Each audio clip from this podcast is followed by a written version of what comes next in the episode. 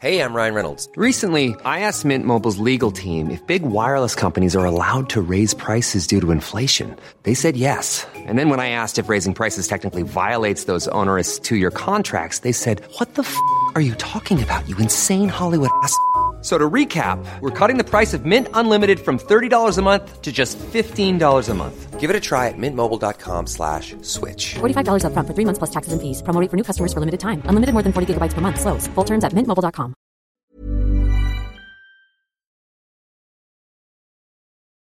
Por que não confiar em tudo que diz ser cristão? Evangelho de Mateus, comentário de Mari Persona. Chegamos à última parábola do capítulo 13 de Mateus. Aqui, uma rede é lançada ao mar e apanha todo tipo de peixe. Os pescadores, identificados como sendo anjos, fazem a separação dos peixes bons e ruins, antes de lançar estes últimos na fornalha. Ah, Quando diz que há peixes bons e ruins, isso não tem a ver com as coisas que os peixes fizeram, com suas boas ações e más ações. Por acaso você conhece algum peixe ruim, no sentido de malvado, ou um peixe bom no sentido de honesto? Peixes são o que são. Ah, Não são pessoas boas que vão para o céu, mas pecadores perdoados e purificados, graças ao sacrifício de Cristo na cruz. Deus transforma pecadores em salvos, como se transformasse peixe ruim- peixes ruins em bons, dando a eles uma nova natureza. Digamos que antes de crer em Jesus você fosse uma sardinha podre e fedida, e agora é um salmão vivo e vibrante. A ideia é essa. É, Esta parábola também mostra que no reino dos céus há falsos e verdadeiros convivendo lado a lado. Portanto, não confie em tudo o que traz o nome de cristão, evangélico, católico, bíblico, etc. Produtos piratas podem ser idênticos ao original. Existe um ponto positivo em tudo isso. Uh, não há muitos falsos budistas, muçulmanos ou hinduístas por aí. Mas falsos cristãos, existem as pencas. Por que será? O grande falsificador, o diabo, não perde o seu tempo falsi- falsificando aquilo que, por natureza, já exalta o homem e seus esforços. Eu vou explicar melhor isso para você. Ah, todas as religiões são iguais nesse sentido. Elas dão ao próprio homem e aos seus esforços o mérito pela sua salvação. O Evangelho diz que tudo vem de Deus, que você é salvo por graça e não por suas boas ações, sua conduta, etc. Agora você vai dizer que é uma posição, que essa é uma posição exclusivista e politicamente incorreta, afirmar que o cristianismo é a última fé verdadeira. Sim, eu sei. Não há como evitar isso. Não importa que religião você professe, ou até mesmo se não professa nenhuma religião, ou então acha que todas elas são boas, ao adotar qualquer posição, você exclui as outras. Assim como dois corpos não podem ocupar uma mesma posição no espaço, qualquer posição é excludente. Ao se indignar contra a minha posição, você me exclui. Até mesmo quem acredita que todas as religiões estão certas, adota uma posição que exclui os que pensam ao contrário. E o que é pior, quem acha que todas as religiões são verdadeiras, coloca-se numa posição de conhecedor de todas as religiões, o que não é ah, o que nenhum exclusivista né, ousaria fazer, por não ser lá uma coisa muito humilde. A questão é simples. Je- Jesus, se Jesus disse, eu sou o caminho e a verdade e a vida, e ninguém vem ao Pai senão por mim, ou ele é o único caminho, o que exclui todos, todos os outros caminhos, ou ele mentiu. Vejo você nos próximos três minutos. Ao terminar sua série de parábolas, Jesus mostra aos discípulos que estava trazendo coisas totalmente novas, coisas que judeu algum poderia entender, a menos que entendesse que o Antigo Testamento eram as coisas velhas e se deixasse instruir nessas coisas novas que Jesus mostrava. Algumas são tão bizarras para os judeus que são consideradas blasfêmias. Por exemplo, em Hebreus, no livro de, eh, aos Hebreus, diz que o cristão tem ousadia para entrar no Santo dos Santos pelo sangue de Jesus. O Santo dos Santos era o lugar mais interior do templo, onde somente o sumo sacerdote podia entrar uma vez por ano, levando uma vasilha com sangue de um animal sacrificado. Para um judeu, é um absurdo dizer que alguém que não seja um sacerdote possa entrar no Santo dos Santos. É impossível entender isso se você conhecer apenas as coisas velhas do Antigo Testamento e não as coisas novas, reveladas com a vinda, morte e ressurreição de Jesus. Não há como entender o Velho Testamento sem o Novo. Por exemplo, quando o Antigo Testamento fala de templo, ele está falando de um edifício de pedras construído em Jerusalém. Quando Jesus falou de destruir o templo, fazia referência ao seu corpo físico. Quando os apóstolos falam de templo em suas cartas, é do corpo de Cristo, a igreja, e também do corpo dos cristãos individualmente, que, que os apóstolos estão falando. Ah, se o Santo dos Santos representava a presença de Deus no Antigo Testamento, agora ele é realmente o lugar da presença de Deus no céu. No Antigo, o Antigo Testamento é um livro de sombras e de figuras que apontam para Jesus e para as coisas que você encontra no Novo Testamento. Quando João Batista declarou de Jesus: Este é o Cordeiro de Deus que tira o pecado do mundo, ele estava revelando a realidade daquilo que os judeus conheceram por figuras no Antigo Testamento, quando animais inocentes eram sacrificados como substitutos das pessoas que pecavam. Agora, o cordeiro definitivo tinha chegado. Lição de casa para você. Procure ler o Antigo Testamento tentando descobrir Jesus em figura nas suas páginas. Ao ler uma passagem, pergunte: onde está Jesus aqui? Quer um exemplo? No livro de Gênesis, Adão foi colocado em um sono profundo, seu lado foi aberto e uma costela tirada para criar Eva. Jesus foi colocado no sono da morte, teve o seu lado aberto pela lança de um soldado para possibilitar a formação da igreja, também chamada de noiva de Cristo. Viu? É claro que você precisa, vai precisar de um olhar de fé para enxergar essas coisas, ou então você vai acabar com as pessoas que veremos nos próximos três minutos.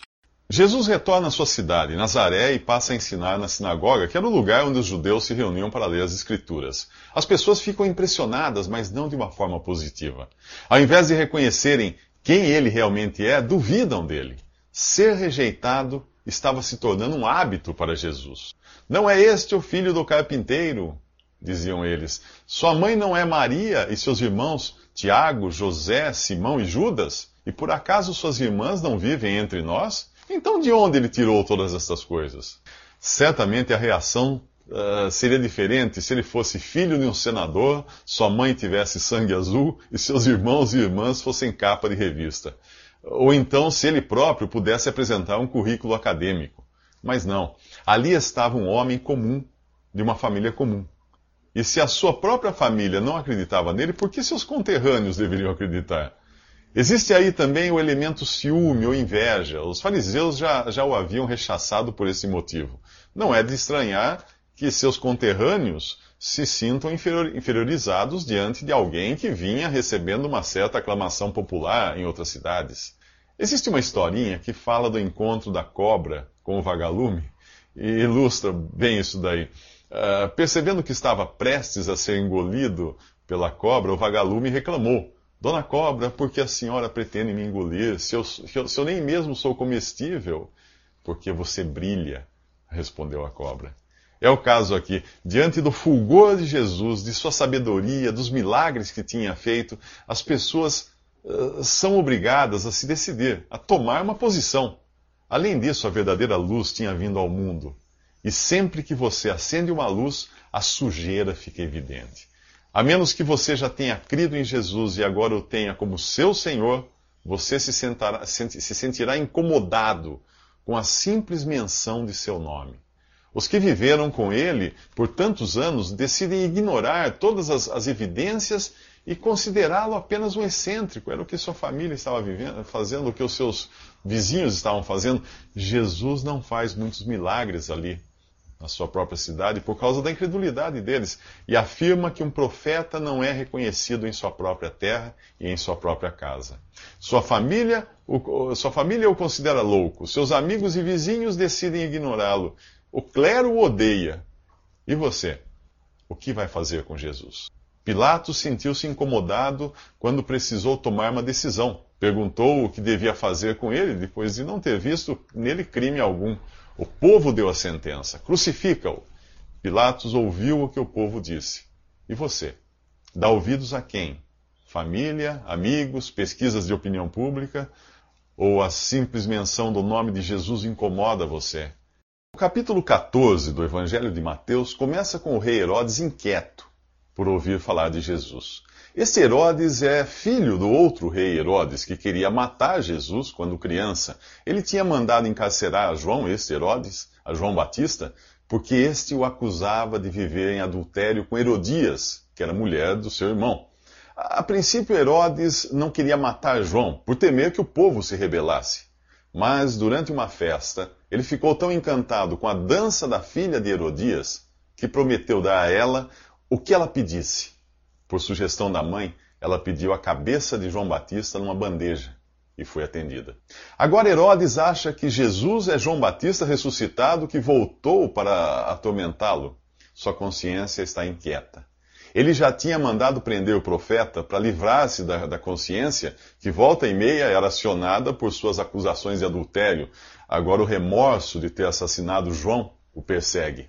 Porém, é mais um remorso de pavor do que daquele tipo de remorso que leva ao arrependimento. Se Herodes vivesse hoje, provavelmente ele procuraria um médico para tratar desse sentimento de culpa, ao invés de reconhecer e confessar o seu pecado a Deus. Deus nos deu a consciência e ela é útil, porém ela também pode nos enganar, já que foi corrompida pelo pecado junto com o nosso corpo, nossa inteligência, nossa vontade e tudo mais. Não dá para confiar nela. Ela é como um despertador que nos ajuda a acordar, mas que pode ser desligado se nós quisermos continuar dormindo. Hitler é o caso típico de alguém que desliga esse despertador. Em suas cartas, o apóstolo Paulo nos fala de uma boa consciência, de uma consciência pura, de uma consciência fraca, de uma consciência cauterizada, de uma consciência contaminada, de uma, de uma má consciência. Como saber qual a condição da sua consciência, se ela está correta ou, a, ou apenas está pregando uma peça em você? Conferindo pela Bíblia, que é a palavra de Deus. Paulo escreveu a Timóteo: toda a Escritura é inspirada por Deus e útil para o ensino, para a repreensão, para a correção e para a instrução na justiça, para que o homem de Deus seja apto e plenamente preparado para toda boa obra. Quando Herodes ouviu falar de, de Jesus, ficou inquieto e preocupado. Quando uma pessoa que já encontrou a salvação em Jesus ouve falar dele, fica feliz. O incrédulo tem aversão a Jesus. O crente tem aversão ao pecado. Como você se sente ao ouvir falar de Jesus? Se você, uh, se algo aflige você, por que não conta a Jesus? Os discípulos de João Batista, quando ficaram entristecidos com sua morte, foram contar a Jesus. No capítulo 14 do Evangelho de Mateus, os discípulos de João Batista estão tristes com sua morte e vão contar a Jesus. É a melhor coisa que nós podemos fazer quando estamos tristes, contar a Jesus. Há quem diga que Deus não existe ou não se importa conosco, caso contrário, não haveria tanto sofrimento no mundo. Jesus é Deus. E se Deus não se importasse, não teria vindo aqui aprender o que é sofrer.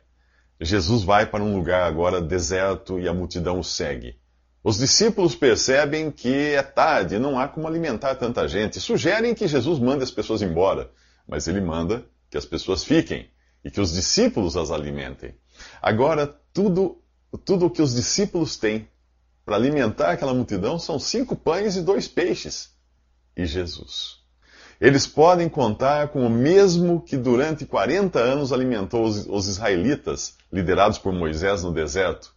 Eram 600 mil homens, fora as mulheres e crianças. Agora são apenas 5 mil homens, umas 10 ou 15 mil pessoas, contando as mulheres e as crianças. Depois de dar graças, Jesus passa a distribuir os pães e os peixes ah, aos seus discípulos que, que os repassam à multidão. No fim, sobram doze cestos cheios de, pães, de, de pedaços de pães e a certeza que Deus, de que Deus se importa com as nossas necessidades. Sempre. No livro de Romanos há uma pergunta sem resposta. Aquele que não poupou a seu próprio filho, mas o entregou por todos nós, como não nos dará juntamente com ele e de graça todas as coisas? Certamente dará, mas à sua maneira Nesse episódio, Jesus atende a uma necessidade momentânea. A multidão não sai dali carregando uma cesta básica ou um vale-refeição para o resto do mês. Né? Ah, Deus cuida de nós na medida de nossas necessidades, para que a vida do cristão neste mundo seja de fé em fé, passo a passo. O, o tempo de Deus também é importante. E é diferente. É diferente do, do nosso tempo. É, em outro episódio, Jesus parou para conversar com uma mulher que, que viveu 12 anos doente. Ao invés de correr para salvar uma menina prestes a morrer, um médico teria deixado a mulher para mais tarde, dado prioridade à menina. Para Jesus, tanto fazia curar a menina na hora ou ressuscitá-la depois. Na agenda de Jesus, as prioridades são eternas. E na sua agenda? Uh, na sua agenda eterna, a prioridade é Jesus? Se não for, cancele imediatamente todos os compromissos e anote este que a Bíblia sugere. Agora é o tempo favorável, agora é o dia da salvação. Você já sabe a quem recorrer na hora da tristeza e da necessidade. Nos próximos três minutos vamos aprender o que fazer quando vem o temporal. When you make decisions for your company, you look for the no-brainers. And if you have a lot of mailing to do, stamps.com is the ultimate no-brainer. It streamlines your processes to make your business more efficient, which makes you less busy. Mail checks, invoices, legal documents, and everything you need to keep your business running with stamps.com.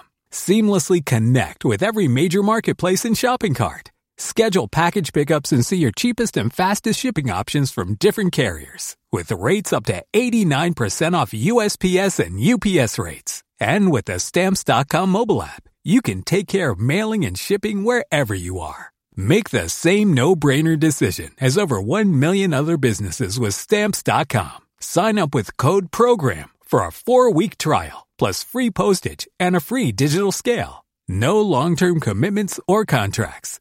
That's stamps.com. Code program.